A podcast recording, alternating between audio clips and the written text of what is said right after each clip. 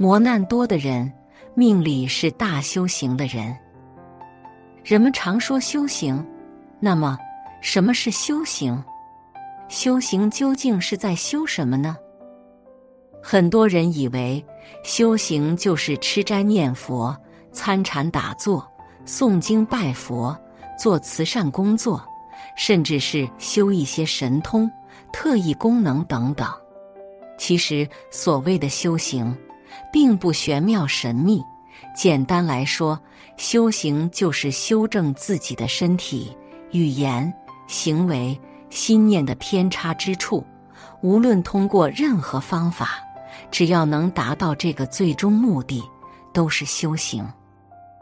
上面所述的吃斋念佛、参禅打坐、诵经拜佛等等，也能使我们达到身心清净、正念正行。所以也是修行的方式之一，但这并不是修行的目的，只是手段，这点要搞清楚。所谓修行，修是修正，行是行为，就是修正自己的行为。什么行为呢？分为身、口、意三种。我们人的所有行为，都不出这三种的范围。一个是身体的造作，一个是言语的造作，另一个就是心理的思想行为。为什么要修行呢？因为我们自性本具的智慧德能，被妄想分别所障碍，显现不出来，所以我们迷惑了，看不到事实真相，心里想错了，嘴里说错了，行为做错了。所以才要修正，从而回归到我们的本性。既然我们迷惑了，那按什么标准修行呢？修行，没有人教肯定是不行，除非你是那种无师自通的圆觉。要学，当然就要跟过来人学。历代的圣贤、佛菩萨、祖师大德，都是过来人。都是觉悟的人，按他们的教导去修行，就可以走上觉悟之路。虽然他们已经不在世了，我们也很可能无缘遇到善知识，但经典还在，圣贤佛菩萨的教导还在，这就足够了。无论是佛教还是道教，还是儒家或者墨家，其他宗教。所有修行的基本方法都是大同小异，虽然文字不同，但道理是相通的。这就好比我们上学，不管你长大后想当科学家还是医生、老师，小学、初中所学的基础课程都是一样的，只有到了高中才分文理科，到了大学才会细分专业。等到读研究生，修的就更专业了。修行也是一样，无论各个宗派，基础内容都是一样的，都不出五戒十善的范围，这是通用的修行标准。五戒：一、不杀生；二、不偷盗；三、不邪淫；四、不妄语；五、不饮酒。放在儒家来说，就是仁、义、礼、智、信。仁对应的是不杀生，义对应的是不偷盗，礼对应的是不邪淫，智对应的是不饮酒，信对应的是不妄语。十善：一、不杀生；二、不偷盗；三、不邪淫；四。不妄语，五不绮语，六不两舌，七不恶口，八不悭贪，九不嗔恚，十不邪见。五戒十善，就把我们一切的身、口、意、行为都包括了。其中的杀、盗、淫属于身业，妄语、绮语、两舌。恶口属于口业，悭贪、嗔恚、邪见属于意业。能够奉行五戒十善，那就是造善业，与三善道相应；反之就是造恶业，与三恶道相应。所以，佛门常说修行重实质，不重形式。不管你读了多少经，拜了多少佛，那都是形式。重要的是，你的贪嗔痴习气去掉了多少，五戒十善你做到了多少，能把这些标准完全落实在生活实际当中，这才是实质，这才是修行。《金刚经》上讲。法上应设，何况非法？不仅仅是上述列举的这些方式，乃至整个佛法，释迦牟尼佛七七四十九年所讲一切经典，八万四千法门，都是为了帮助我们达到这个目标，都是帮助我们通往觉悟之路的工具，就像帮我们渡到大河彼岸的小船，只能使用。但不能把它当做最终目的。一旦到岸了，就应该把船放下，不要再背着走了。很多人在道场里诵经持咒做得很好，参禅打坐功夫也很好，对人也很和善，见人就合掌，张口就是阿弥陀佛。可是回到家里呢，又恢复本来面目了。原先怎样？现在还怎么样？家务活还是懒得干，老婆说两句还是要吵架，工作上受点委屈就怨天尤人，牢骚满腹。不学佛还好，学了佛后，看身边的人谁都不顺眼，动不动就拿所学的佛法标准去评判别人，这个不能吃，那个不能喝，这个不能做。那个不能干，搞得家人烦的受不了，看见就怕。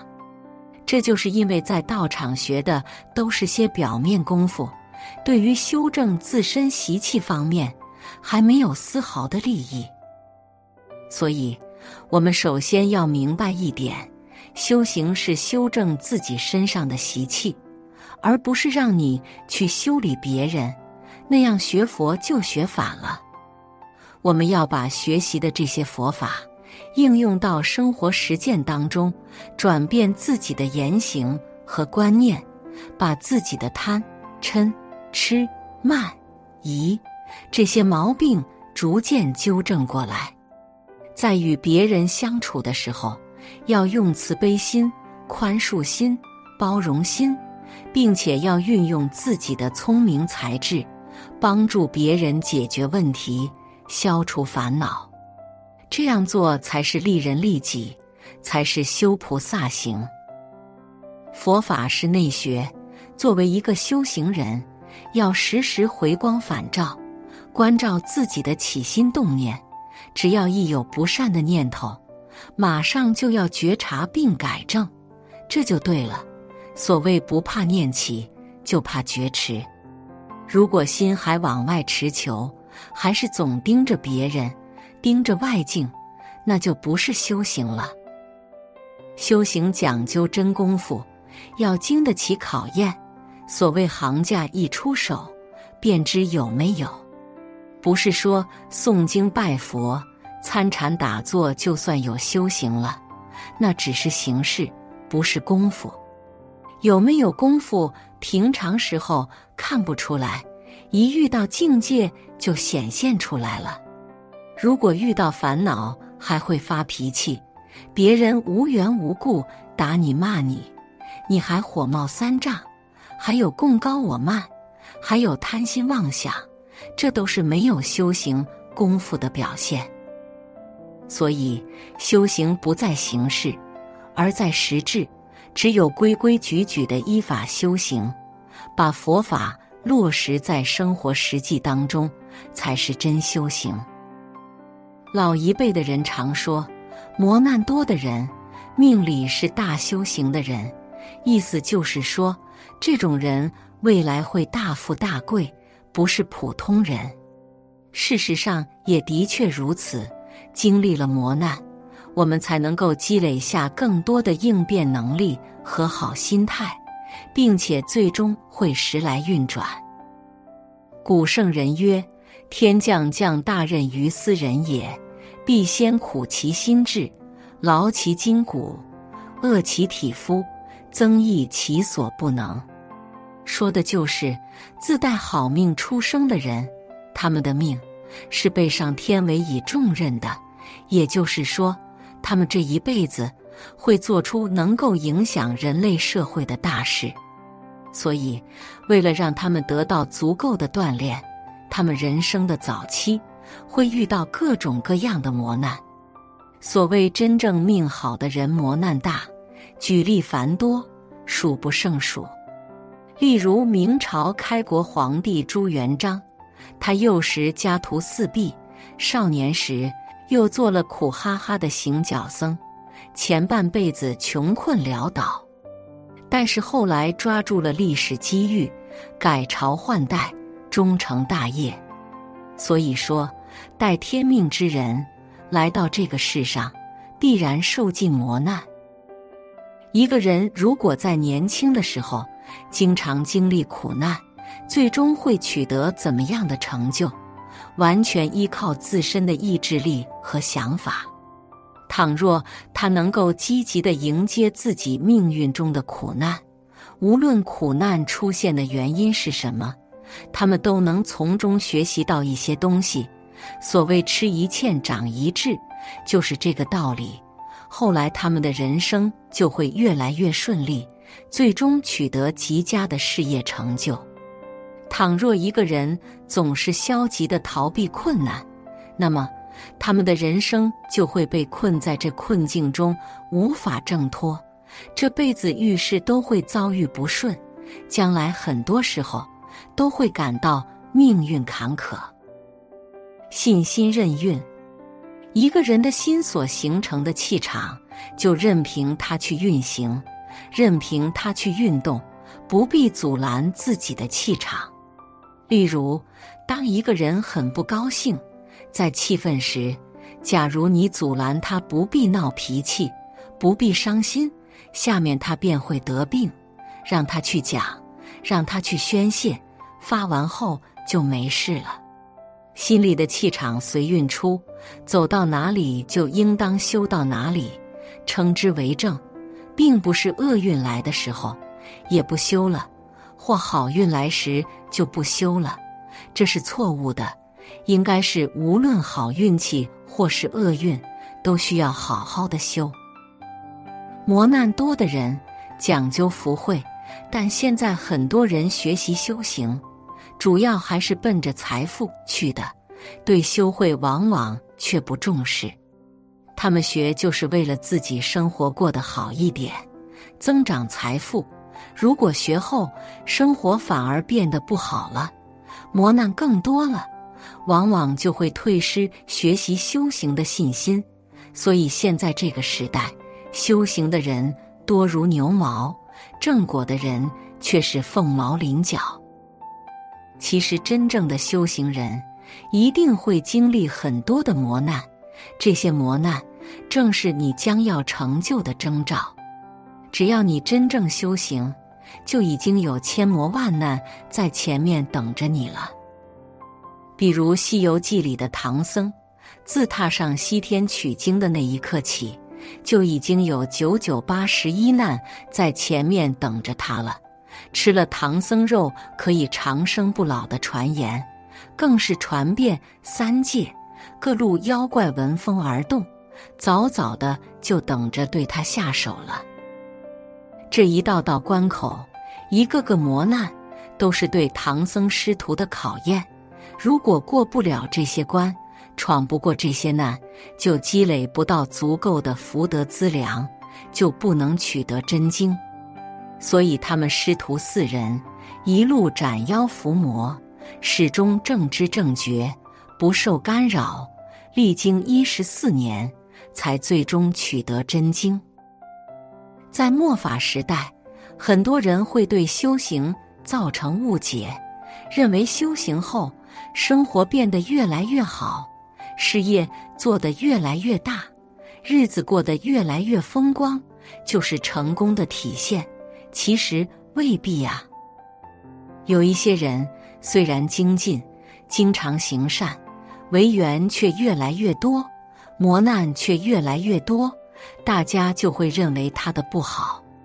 其实正好相反，这正是修得正果的征兆。只是因为大家不懂得规律。我们要明白，现在所造的善因，并不是马上就能得善果。就好比今天耕种，明天不可能就丰收一样。这只是为将来的幸福安乐善因，而那些违缘和磨难，正是之前所造的结果。你越是精进，这些果报就越会提前显现，这也是善法的结果，这是好事。就好比一个人欠了很多外债，平日里大家都不会找他要债，慢慢还就好。一旦他有点钱了，就都会提前登门讨债了。很多人修行后，感觉自己也很精进，但是身体反而越来越不好了，事业也越来越不顺利了，就觉得有问题，就开始怨天尤人。其实这就是没有正知、愚痴的体现。古话说得好：“大福者临趋善趣，痛苦犹如燃烈火；重罪者临堕地狱，福德犹如降大雨。”这两句话大家一定要好好体会，千万不要因为修行后遇到一些磨难就临阵退缩，半途而废。有些人虽然广行善法，今生却遭受各种痛苦和厄运。其实这是好事，这是以善法的力量，使往昔的恶业提前成熟，而现在所做的善法，以后必定会成熟，并为自己带来幸福和安乐。这就是所谓的大福者临趋善趣，痛苦犹如燃烈火。有些人虽然积累了滔天大罪，今生却过得越来越幸福快乐，不必感受任何违缘和痛苦。但这种暂时的快乐并不妙，这是往昔的点滴善果在现世成熟之后便会彻底耗尽。如今所造的恶业虽然暂时没有成熟，但必将于后世成熟。那时就永远没有解脱的机会了，这就是所谓的重罪者临堕地狱，福德犹如降大雨。对于这个深奥的因果道理，我们应好好思维，莫生邪见。写作是一种修行，渡人渡己。如果是有缘人，无需打赏、点赞、分享即可，种下智慧种子。助人助己，福德无量。